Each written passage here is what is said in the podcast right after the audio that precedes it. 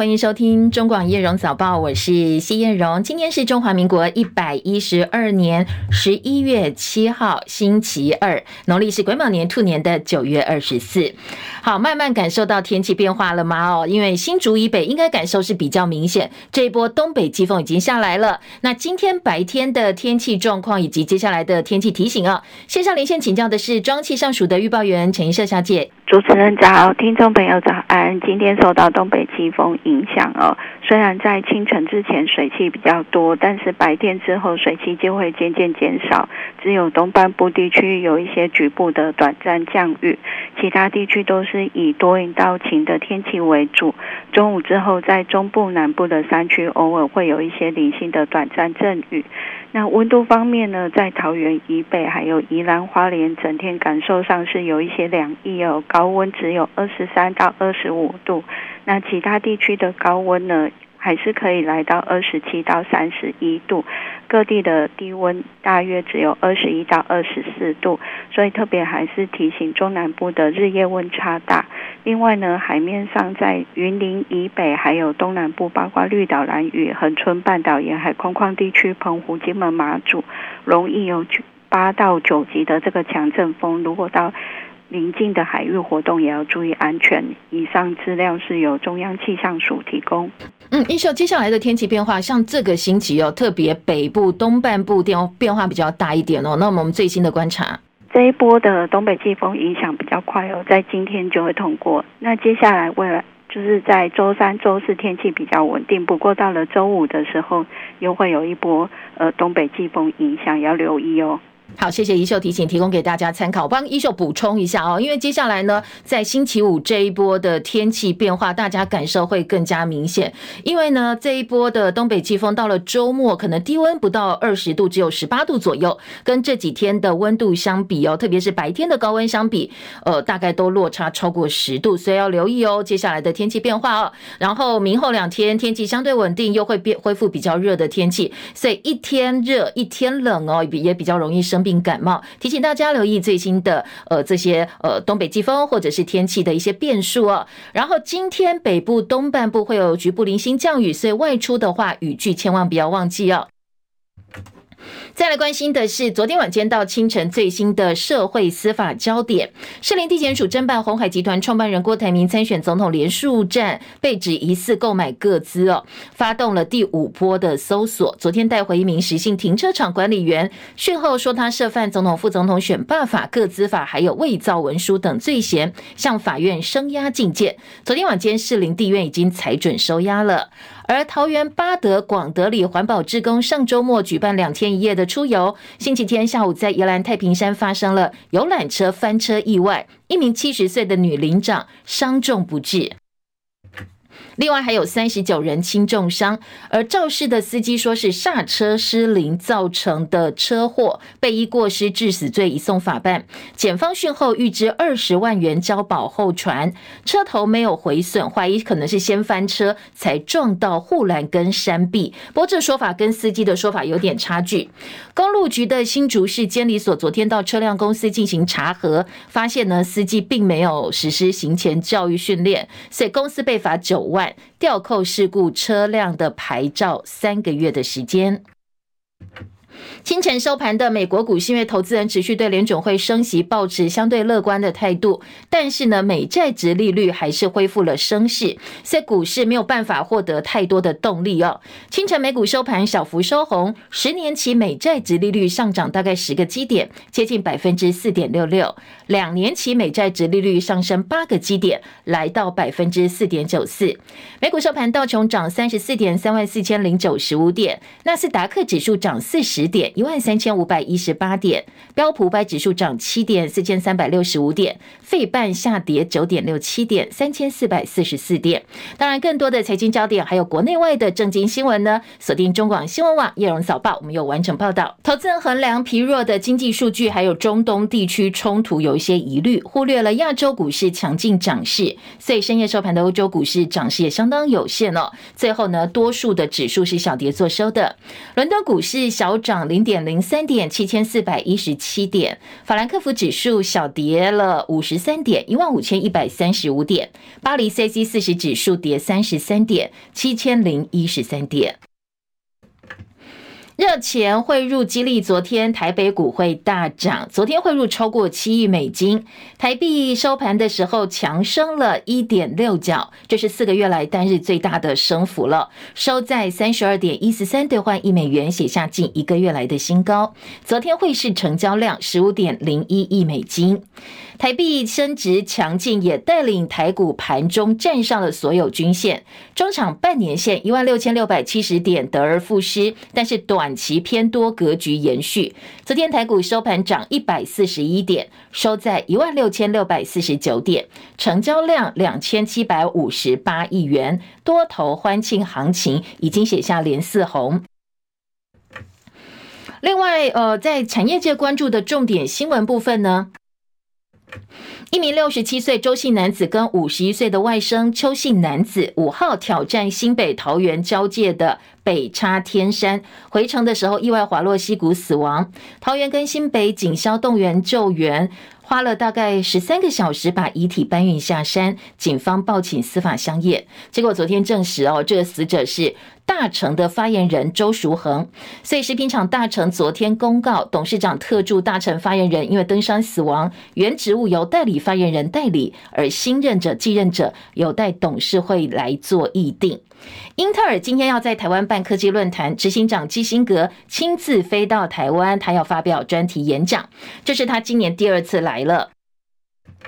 而这个基辛格呢，是呃比较喜欢说台湾不安全，把矛头对准台积电的一个国际知名的 CEO。今年是他掌从二零二一年接掌执行长之后，已经第五次到台湾，今年第二次。现在呢，来到台湾之后，大家又想起他刚刚才在美国纽约说过，台湾掌控大概八成的先进晶片制造市场。如果台湾被中国大陆封锁好几个星期的话，会造成全球的经济停滞。如果地缘政治紧张恶化，会引发灾难。他说话矛头很多时候哦，喜欢对准台积电。所以今天呃说他要来台湾发表专题演讲，很多媒体的标题呢下的是。最爱对台积电酸言酸语的英特尔 CEO 基辛格今天抵达台湾。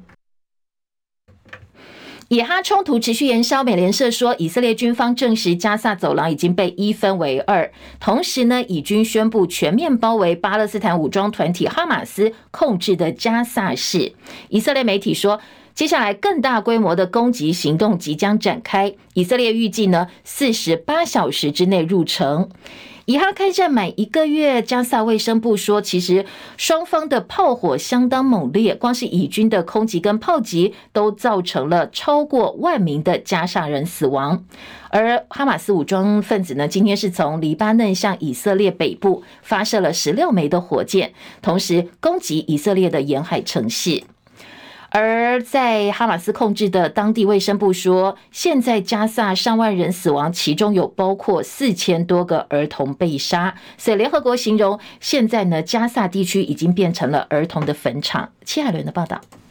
美国有线电视新闻网 CNN 引述哈马斯控制的卫生部说法报道，从以色列将近一个月前发动攻击以来，加萨有超过万人丧生。以色列国防军周一表示，过去二十四小时，他们攻击了数百个哈马斯目标，占领了更多加萨境内的领土。加萨部分地区的通讯服务在周末中断，目前正在慢慢恢复。拉马拉巴勒斯坦红星月会表示，平均每天大约有三十辆载有人道主义援助的卡车经过边境，但还是不包括燃料供应。哈马斯控制的卫生部表示，超过一万名巴勒斯坦人在以色列攻击中丧生，其中包括四千一百零四名儿童、两千六百四十一名妇女，还有六百一十一名老年人。数字表明，大约四分之三的死者来自弱势族群。联合国秘书长古特瑞斯说，加萨正在成为儿童的坟场，当地局势不断恶化，使得人道主义停火的必要性更加迫切。加萨的噩梦不只是人道危机。而是一场人类危机。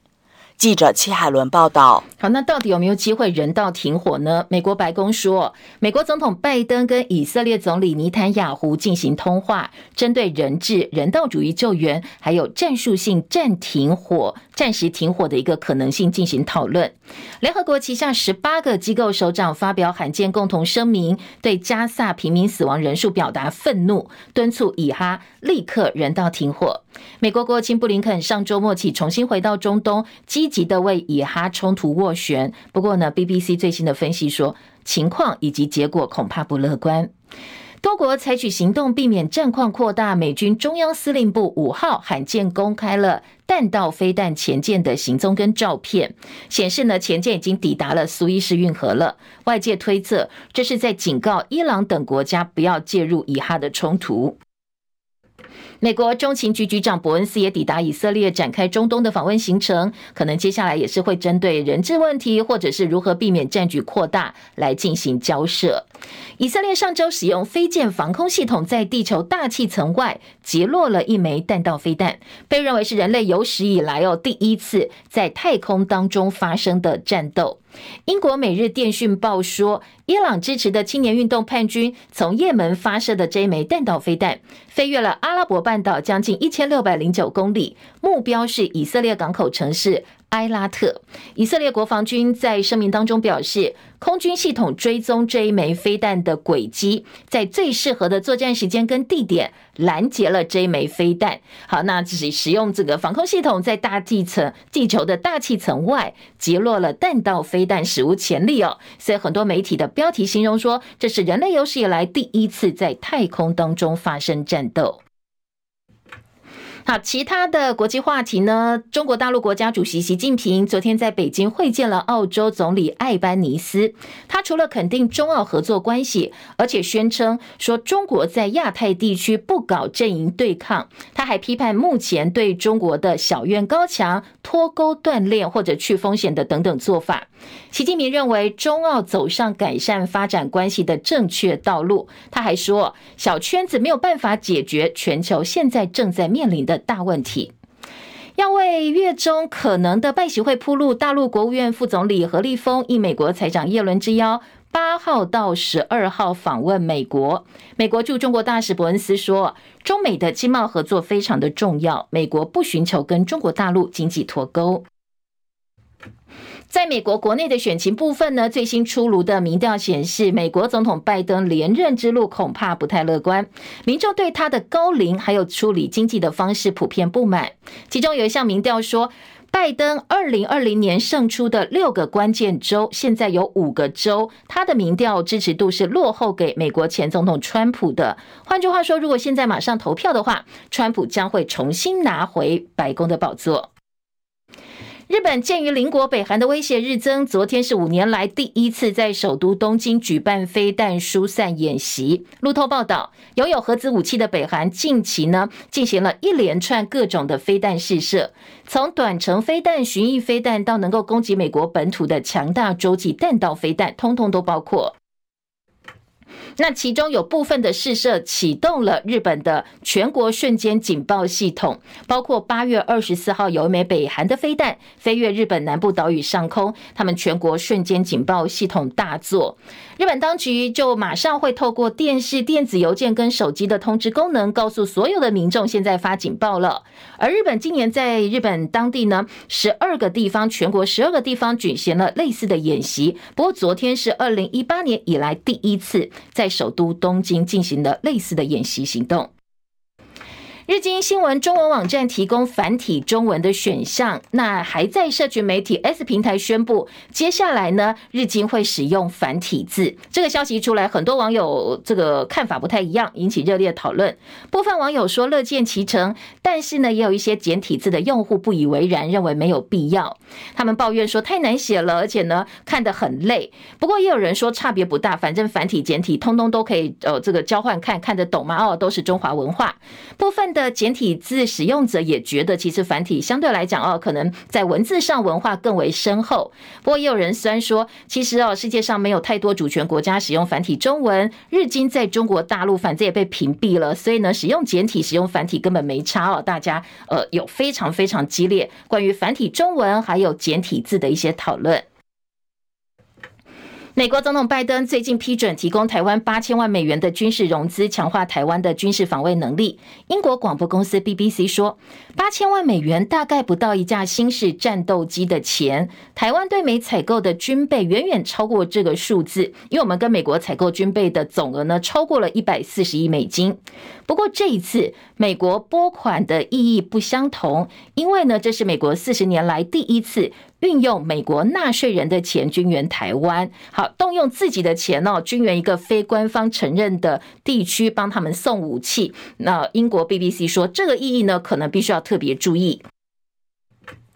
美国一九七九年跟中国大陆建交到现在，持续根据《台湾关系法》军售台湾。过去几十年来，美国利用所谓的战略模糊政策，一方面跟中国大陆打交道，一方面呢扮演台湾坚定盟友的角色。而过去十年来，整个台海情势有点不太一样，军事平衡明显倾向对中国大陆有利，所以呢，华府认为旧的模式已经不适用了。虽然对外说还是坚持美国的立场不变，不过关键的方向，BBC 分析已经改变了。BBC 说，美国显然正在重新定义跟台湾的关系，特别是华府积极推动台湾整备他们重整军备，现在呢，在军力上明显不如中国大陆台湾。BBC 说，确实需要美国的帮助。选战倒数剩下不到七十天，朝野政党呢在选战部分打得相当激烈。对岸介选传闻时有所闻，昨天国安局长蔡明燕在立法院证实说，这一次大选中共对我介选的手法越来越细致，不但学者名嘴，就连民调机构也都变成对岸积极拉拢的对象。而现在呢，中资介入选举是国安单位全面防备的重点。国安局呢，接下来会加紧留意哦，看看有没有中共的国安系体体系呢，在不断接触我方的人士。再来关心的是国内政治话题哦，特别是蓝白合，好，这个吵了好多天，讲了好久哦，到底有没有新的进度、新的发展呢？纷纷扰扰，蓝白合双方阵营都有不同意见，外传。国民党另外有备案，因为基层立拱前高雄市长韩国瑜担任侯友谊的副手。假设一个状况，如果蓝白真的没有办法合作，那接下来侯友谊就跟韩国瑜搭配，用侯韩配来继续努力。另外也有传出，韩国瑜跟前立法院长王金平基层希望能够纳入不分区立委的名单。昨天，民众党总统参选人柯文哲说，现在幕后还是有很多人在穿梭。那媒体接着追问说，好，那蓝白合如果真的合不成的话，你会不会跟红海创办人郭台铭柯郭配？柯文哲的说法是不必想太多，因为呢，郭台铭跟他说过，他只希望台湾更好，没有要求一定要占什么位置。国民党主席朱立伦揭露，已经跟柯文哲提出日本是跟德国是两种新方案，要决定正副总统人选。不过柯文哲说，他的主张还是全民调。如果民调结果双方对比在误差范围之内，不管胜负，他都会礼让担任副手。那昨天前立委沈富雄又爆料，他说呢，听说这些方案柯文哲不满意之后，朱立伦这一两天丢了一个更新的方案。不过方案内容到底是什么，并没有曝光。昨天，国民党参选人侯友宜发布体育政策，呼吁中央地方联手争取二零三八年亚运在台湾。他也承诺当选总统之后，会立刻跟各县市首长，针对县市选手擅长的运动项目，例如轻艇、拳击、柔道、体操、田径、自由车等等，来新建或者是整修相关的赛事场馆跟设施，全力做好二零三八年亚运在台湾办的所有准备，要来全力争取。另外，侯友也批评民进党上任之后创造出来的国家队弊案丛生，让国家队变成了负面名词。他说，如果他当总统，通通都要查清楚，让国家队真正的能够为国争光。民进党敬畏国家队，你可以看什么叫做疫苗采购国家队、绿电国家队、诈骗国家队，结果打诈打了半天，越来越多的诈骗。我们绿电。哎，弊案重生，连疫苗采购也没有讲得很清楚，弊案都没有去查。如果我们的国家队是一个负面名词，不把它查清楚，以后换侯友谊上来当总统，我了一件一件查清楚，让国家队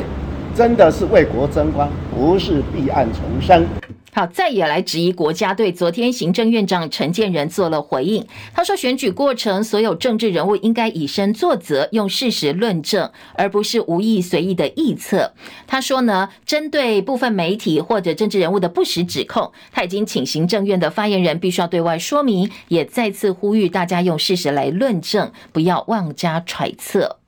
民众党参选人柯文哲，总统参选人柯文哲呢，昨天晚间到高雄大学演讲，学生的提问通常哦都比一般的媒体提问更加辛辣，所以昨天有当场学生问说：“哎，民众党的黑金争议现在看起来好像不少哦，那你怎么讲呢？”柯文哲反酸说：“啊，那你要不要去问问看总统蔡英文跟副总统赖清德，他们看过颜清标的次数有没有比他更多呢？”你说啊，你是见那个黑道的，我跟你讲，你统计看看。蔡英文跟赖清德见过颜清标次数会不会比我多？你不能要利用人家的时候就说说人家是社会贤达，啊哪天不要利用人家说人家是黑道？你问我说我见过林水树，啊我怎么样？好，另外也有学生关心自己的兵役问题哦，说，哎，现在疫情恢复一年，你有什么样的看法呢？柯文哲的看法很直接，他说其实根本没有什么用。他有犯法吗？他昨天就呛下了。赖清德在公开场合说他是共产党，赖清德要不要出来道歉？他将来会不会出卖国家，我也不知道。你们那个赵天麟，亲中舔共，国防破洞多大，现在还不知道。好，这部分是针对徐春英哦，这个陆配徐春英的红色背景争议，柯文哲帮他打抱不平，他反指哦，说赖清德你说他是共产党，但是他自己证实没有哦，所以这部分你要不要道歉？反酸这个赵天麟，那你这个部分呢，是不是也应该出来说清楚？好，回到刚才说被问到对兵役恢复一年的看法，柯文哲为什么说没用呢？他说现在网军、空军、海军都是技术兵种，台湾终究是要走向募兵制，以网军。军、空军、海军作为优先，用少量的精兵来对抗中国大陆的威胁，而不是把役男的役期延长到一年的时间。而学生也问到两岸关系，柯文哲则是当众推崇中国大陆已故前领导者邓小平。他说，邓小平最厉害的是三次下去，三次上来，被斗倒好几次，而且他坚持要做的是改革开放，能够放弃过去的想法，改采新的方法。他说，这真的不太容易。好，现在二零二四大选进入倒数六十七天了。民进党总统参选人赖清德最近行程也蛮多的，他呢接下来呢喊出包括呃总统胜选、国会过半，面对外界在野党喊出下架民进党，赖清德昨天接受了媒体访问。好，他接受李四端的访问哦，在电视专访当中，他说民进党其实还是相对其他政党支持度最高的政党。他反问说：好，那你如果说现在呃国民党支持度是三成的话，话那反对国民党支持度是不是超过六成呢？赞不赞成国民党执政？那可能这些没有支持国民党的人也会说出来哦。他说这个是命题的问题。不过他也透露哦，如果说他真的当总统的话，内阁不排除会禁用在野党人士来凝聚台湾最大的民主力量。啊，我们应该要让这个各方的意见都可以进到政府里面来。我相信我们建开建构一个清廉、勤政。公开透明的政府，在野党应该有机会了哈，团结台湾的这个社会。你你考虑建议您未来的行政院长或阁员里面有在野人士吗？好的人才为什么不呢？嗯，我要讲的是我在竞选的时候，嗯，就希望能够凝聚台湾最大的民主力量。我执政的时候也是这种想法。好，不过当然，对于这样一个说法，很多网友是质疑的，说：“诶，这可能是选前讲一讲哦，选后会不会真的这么做？内阁禁用在野党人士，甚至阁魁来呃任命在野党人士，这个东西呢，大家其实有一点点保留哦。至少网络上的声音觉得，诶，这可能是选举说的说法哦。”好，再来关心两岸包机解封了，边境一年多，继解除世界各国的旅行禁令之后，交通部长王国材昨天宣布，台湾准备好了，在明年三月前要开放组团到大陆旅游解除。那饭店在地接地社跟游览车业者，呃，昨天王国材说，大家都可以开始准备好起来了。现在是十个直航点加上十三个包机点，如果包机点的运量稳定的话，两岸的航点还会再进一步开放。中华职棒总冠军赛今天晚间移师桃园棒球场进行，乐天桃园味全龙队三度对决，分别推出了曾仁和以及刚龙双冠王哦登板先发。从过去总冠军赛的数据来看，现在一比一打平，如果能够抢下这一场胜利的话，最后封王的几率高达六成六七。那前两场比赛在天母球场都拼到延长赛，接下来两场比赛回到原队主场，让原队来担任主队。第三十届亚洲棒球锦标赛十二号十二月三号开打，中华队在当天晚间要对决南韩队，好想赢韩国，对不对？那开幕战的地点呢，就在大家都很好奇的台北大巨蛋。好，那昨天比赛的赛程已经公布了，如果有兴趣的听众朋友，可以上网去查一下中华队的几场比赛。中广早报新闻。今天在各个报纸的头版头部分呢，中时以及自由的头版头条都是告诉你哦，这个选前的政策，住大学宿舍每个月补贴最高一千五百块钱。中国时报在大标题旁边下了一个红底白字的标题，说这个是选前再撒币，公私立都适用，二十六万人受惠，最快明年二月就会上路了。这个政策，中国时报。自由时报也说，最快明年二月上路大学宿舍补助，每个月最高一千五百块钱。好，这个青年利多政策哦，不嫌多。在蔡政府部分呢，选前再度推出了。补助住大学宿舍的租金，而联合报今天头版头条则是视讯看诊办法下周公告，明年四月上路。这个部分呢，估计七百万人受惠。不过，当然视讯看诊很好，通讯诊查，呃，在疫情期间，很多地方很多人或许都不陌生。不过，接下来如果它是常态性的一些政策的话，呃，在数位落差部分，恐怕这也是要克服的。今天联合报在头版内页也讨论到了这个部分。好，几个跟大家比较有关的一些比较软性的新闻。《醒报》头版头条说，观光署争取移工，劳动部说我们还是以本国优先，因为呢，开放旅宿业移工提案没有办法厘清薪资条件不足等等疑虑，接下来会跟学者专家再做讨论。另外一个这个头版焦点是文史科系停招潮，接下来呢，呃，在世新的中文系确定不招生之后，很多中文学者作家都表示很担心哦，说我们的。教育政策，我们的教育政策真的必须要检讨。昨天，知名的作家张晓峰跟中文系学者一起来开记者会，提醒政府，语言才是我们真正的软实力，不应该受到政治意识形态的干扰。昨天，呃，张晓峰的记者会说，文字跟文化都是好东西，但是在台湾，我们却把文字跟文化这个好东西给丢掉了。曾经担任中华语文教育促进协会理事长段欣怡说，政府过度倚重双语政策，变相压缩了中文系人才的出路。表达能力才是我们的基础。你接下来想要发展 AI，如果你的中文能力不好，或者呢，你对于过去历史文化思想是完全做切割的，其实也是影响到你接下来哦一些相关政策的推动。大家的刻板印象都觉得，哎，你读中文系文科出路不好，赚钱赚得少。他觉得这个政策你要来做一个铺垫，而不是说，哎，让所有的文史科系都招不到学生，最后被迫走向停招。我们整个文化哦都受。到了意识形态的干扰，语言的能力必须要有娴熟掌握度，才是真正科学的基础。好，今天《醒报》把这个部分做到头版头条，提醒我们的教育单位，可能接下来在呃整个国家政策的调整上啊，必须要纳入思考。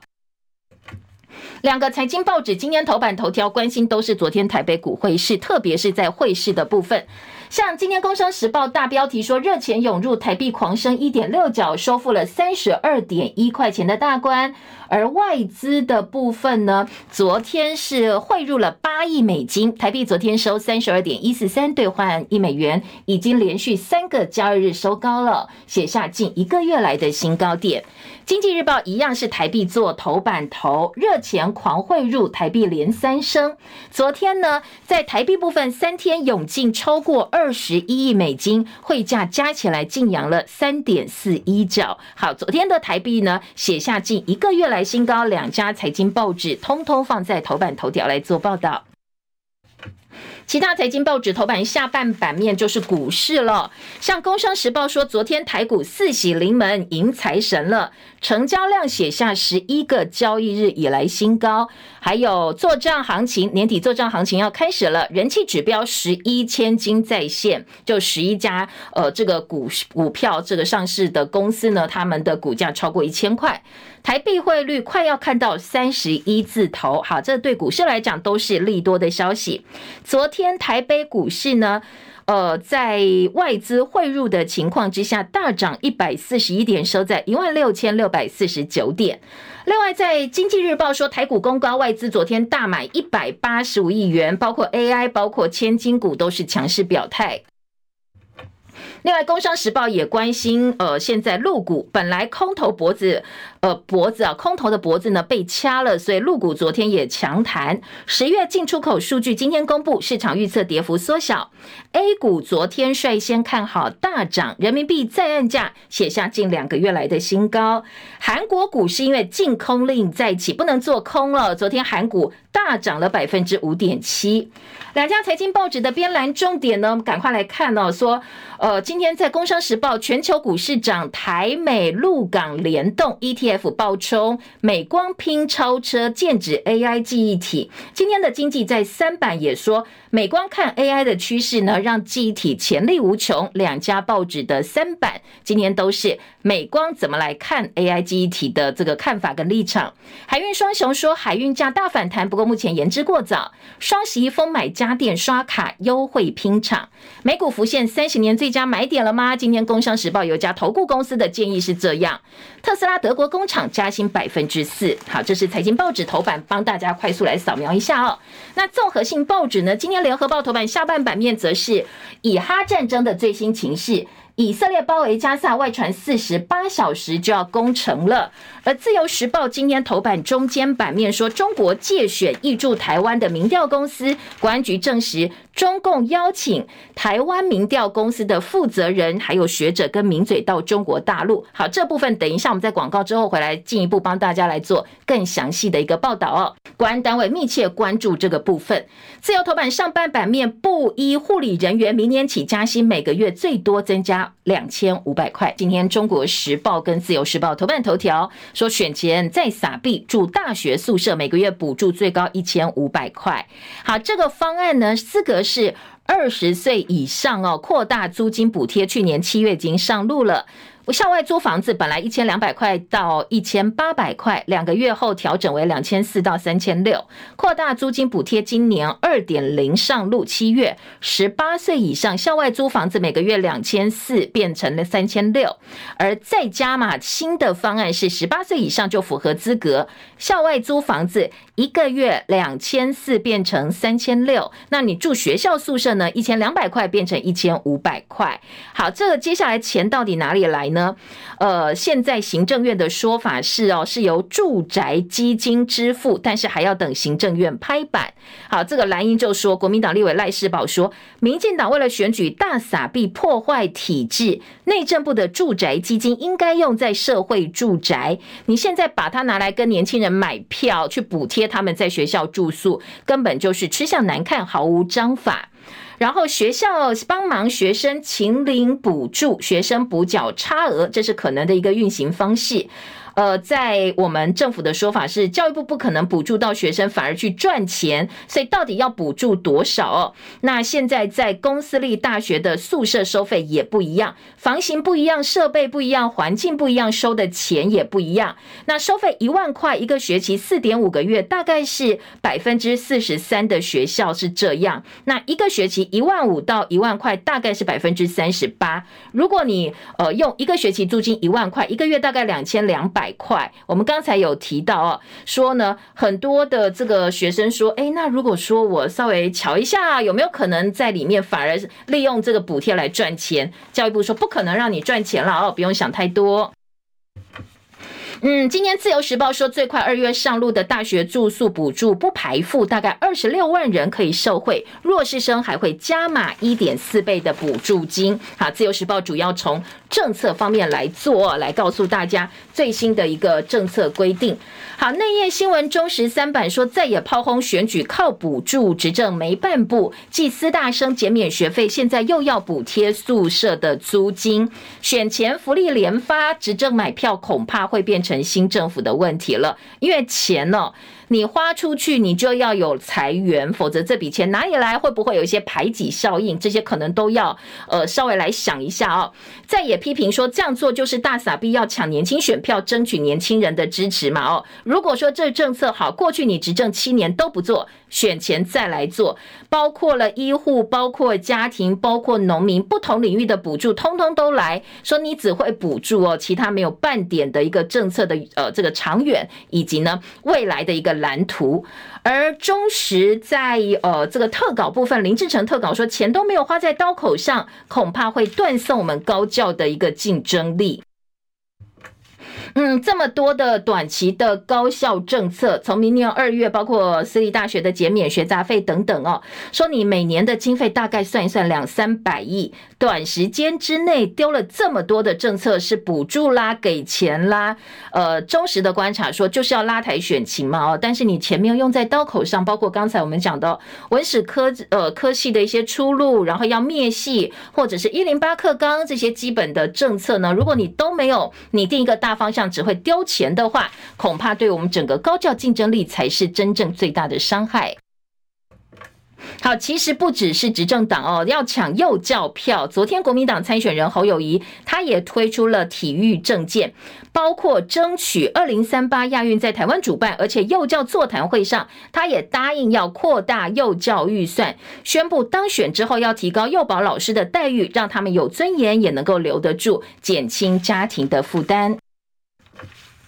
嗯，在补贴租金部分呢，《中国时报》说学校是乐观其成啦，大学生也看得很清楚，说给钱当然好，但是这就是为了选票而来的。好，另外在呃补助部分呢，今天《自由时报》头版上半版面是昨天《中国时报》的标题，就是布衣的护理人员从明年也要加薪了，一个月可以加两千五百块。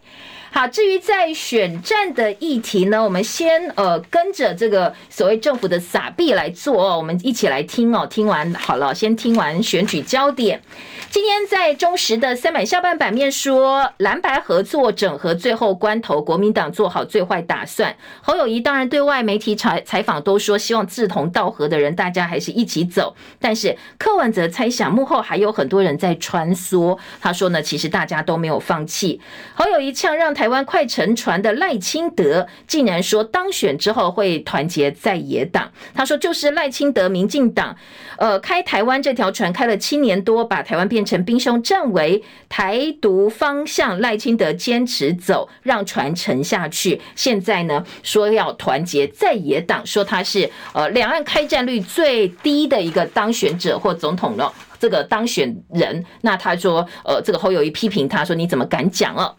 好，另外在呃联合报的三版是延续昨天哦，他们说要来体检整个政府的国家队还有相关政策。呃，今天来看看疫苗政策，联合报三版版头体检国家队的疫苗快筛篇。联合报三版说，高端有六十三起告发案，检方签结，疑云未解，股价从三十二块飙到四百一十七块。还有呢，检方的说法哦，说大家说，呃，高端股价交这个内线交易传闻不断，一下子三十二块飙到四百一十七块，难道没有问题吗？但是检方侦查之后，只有起诉曾经参与疫苗审查的刘苍梧跟他的太太施廷芳，明代跟民众质疑拒买 BNT 涉嫌护航高端而告发蔡英文总统，还有前行院长苏贞昌、前卫副部长陈时中、食药署的署长吴秀梅，六十三个案子，通通都签结，签结就是呃结束了，我们查无不法，没有事情哦，没有具体的事证，现在只有陈时中告名嘴吴子嘉。造谣以及凯基松山哥廖学邦涉嫌操纵股价这两个案子还在侦办。不过这整个呃联合报做到版头的重点是哦，这么多案子都告诉大家查无实证签结，但是我们的疑虑，我们大家的质疑都没有因此而得到答案，并没有解除哦。所以呢，呃，在高安涉高端涉弊案部分，联合报给了相当大的版面。好，下半版面说，业界认为疫苗快筛国家队虚有其名，呃，政府初期观望失掉先机，高端又没有在台湾做第三期实验，是最大的痛以及最大的失误。扶植高端介入过深。中研院的院士陈培哲他说呢，政府成立疫苗国家队，给人的观感是政府在帮高端开法说会，指挥中心变成股价的炒手了。侯友一说：“好，这个我当总统之后，我就要来查这些国家队，看看到底有没有弊案发生。”还有一个点是快筛专案起疑窦，快筛跟进口蛋的整个模式、整个 SOP 其实很像哦。好，这是联合报。好，昨天联合报的这个蓝白合，今天呢是放在四版版头了。相关话题，好，这个侯韩佩到底有没有可能？昨天柯文哲说这是国民党家务事，好，那当然我不干涉。侯友宜则对外表示，他要结合志同道合的朋友继续往前走。阁揆是不是考虑在野党人士呢？赖清德说好人才为什么不呢？然后呃，在。今天的这个《自由时报》的部分，则是赖清德说，内阁会用在野党人士，今天做到三板板头了，不担心蓝白合不合。他说，胜负的关键是他自己，他要力拼他的支持率破四成。而这个今天蓝白到底合不合呢？李明玄开第一枪，他说他非常欢迎柯文哲来帮他站台。好，这是国民党高雄市的立委参选人李明哲。呃，李明玄呢，他公开表示希望柯文哲帮他站台。政治话题部分，《中国时报》的四版版头，来看看赖清德老家的违建争议哦。今天呃，大标题《中国时报》说，学者批赖清德强拆南铁，对自己老家秀喵喵。说赖家违建争议呢，地矿中心认为法规有瑕疵要检讨。新北议员廖先祥父亲的停车场又报违法。好，几个部分。赖清德新北万里老家报违建逃漏税争议，他先前造势场合讲到激动处，还一度哽咽。不过，政大地震系教授徐世荣老师批评说：“你当初要拆人家台南铁路沿线，强拆不手软，讲到自己的家就是家，别人的家就不是家。”他说：“你哽咽的赖清德跟哭泣的黄春香，你看看你自己哦，希望能够保留老家，但是对南铁沿线居民呢，你绝对不手软，也看不到这些居民的。”哀嚎还有哭泣的声音，黄春香也在这一篇的脸书贴文说：“我看到当初拆我房子的画面，还是会掉眼泪。我两间房子被土匪强盗、烂政府强夺、强拆，拆得面目全非，我非常的痛苦，难以忍受。所以看到赖清德护自己老家，他觉得相当不以为然。”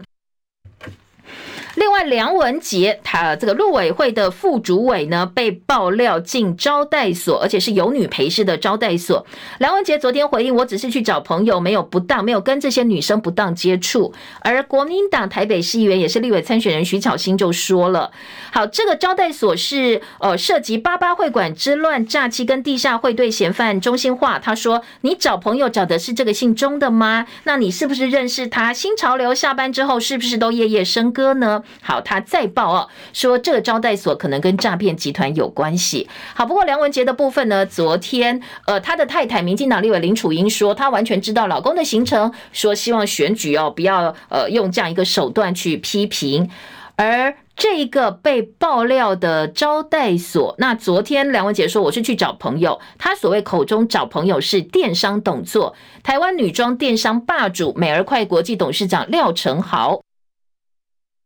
这个电商老板也开哦，昨天也发声明。昨天晚上他说，我们是临时起意的聚会，很简单，但是没想到造成梁文杰的困扰。他说他做的是电商事业，跟呃中心化、跟郭敏哲、跟八八会馆都没有关系，所以希望澄清外界的一个疑虑。好，几个当事人的说法哦，都提供给大家。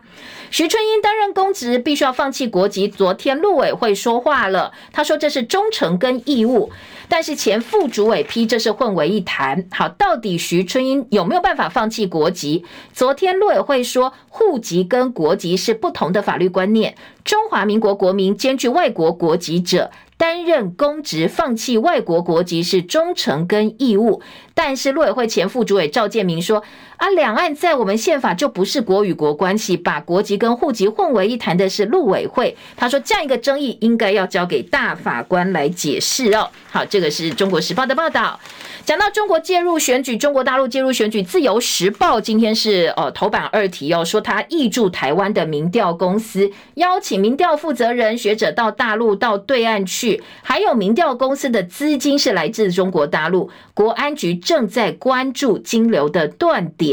好，昨天民进党立委罗志正在立法院质询的时候说，中央台中共中央台办有没有找台湾名嘴到中国大陆去？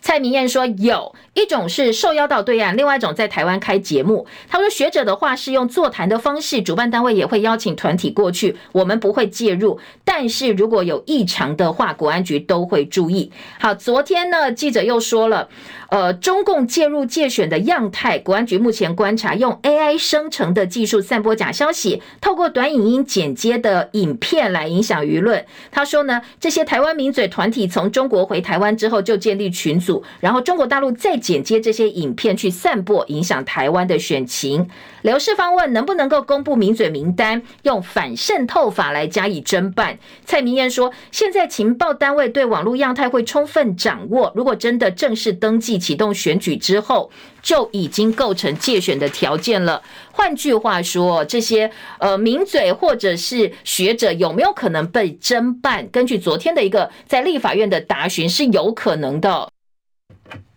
今天聊呃自由时报二版说，国安局长蔡明燕说，中共外力施压是最大国安危机，那台湾要发展的是自我防卫的能力。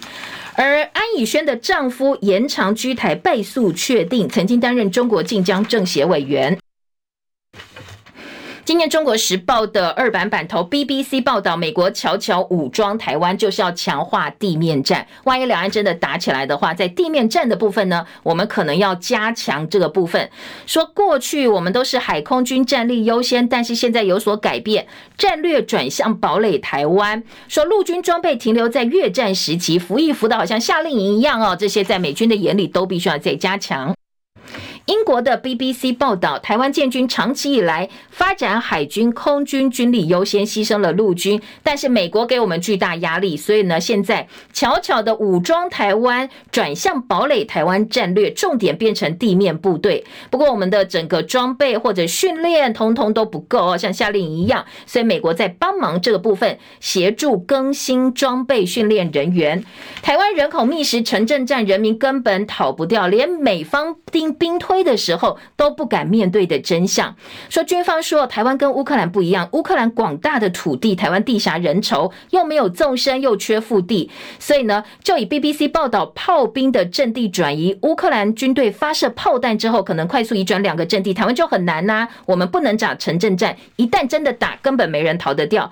中国时报记者崔慈地特稿，没人想打战，希望政府不要为了选举操作过头，最后都是民众买单哦。而蔡明彦昨天的说法是没有看到台海战事一触即发的一个可能性。好，另外在联合报的头版头条，我们赶快来听视讯看诊，七百万人受惠，下周就要公告办法了，明年四月上路，扩大到慢性病等对象，哪十种人可以视讯看诊？疾病末期照护、矫正机关收容照护、行动不便、灾害传染病或其他重大变故、国际医疗照护，还有急性后期照顾、慢性病长期用药、长期照护、家庭医师收治照护，还有居家医疗，这些可能都可以适用视讯诊疗哦。明年四月正式上路。昨天卫福部说会帮忙诊所做资料的云端化，不过呃，今天呃，自由时报在内页配合的报道说适用的对象会扩大，然后联合报则说民众跟诊所硬体都不够，视讯你没有办法触诊，还有云端这个远端登录健保卡的安全问题，医院也很担心会不会变成医疗院所的军备竞赛，最后哪些医院有钱，它的设备越好，生意就越好哦。慢性病、癌病末期受贿，那健保署试办虚拟健保卡、电子处方签，还有线上缴费。部立医院医护师调薪，中国时报今天内页说加薪一千五到两千五，工会嫌太少，说希望每个人人可以加薪一万块，年薪至少七十万。旺报头版头条，台胞证接下来可以上网路办喽，大陆推出入境新政，来响应福建的两岸示范区、两岸融合示范区，明年上路，上网就可以办台胞证，审批日减少，功能扩大，外佣也可以同行。台商说很赞哦，这个是他们想要看到的。好，另外呢，在内页新闻还有大巨蛋的救灾计划被批停留在八年前，议员说是否是否只有开箱，只管开箱却不管其他的。网红雄们吸大麻惹麻烦，昨天呢被抓了。那昨天是吴宝请回，但是还有其他网红可能涉案。警方说他们昨天其实查了十个人哦，案情？会不会扩大？拭目以待。进哦，明天见喽，拜拜。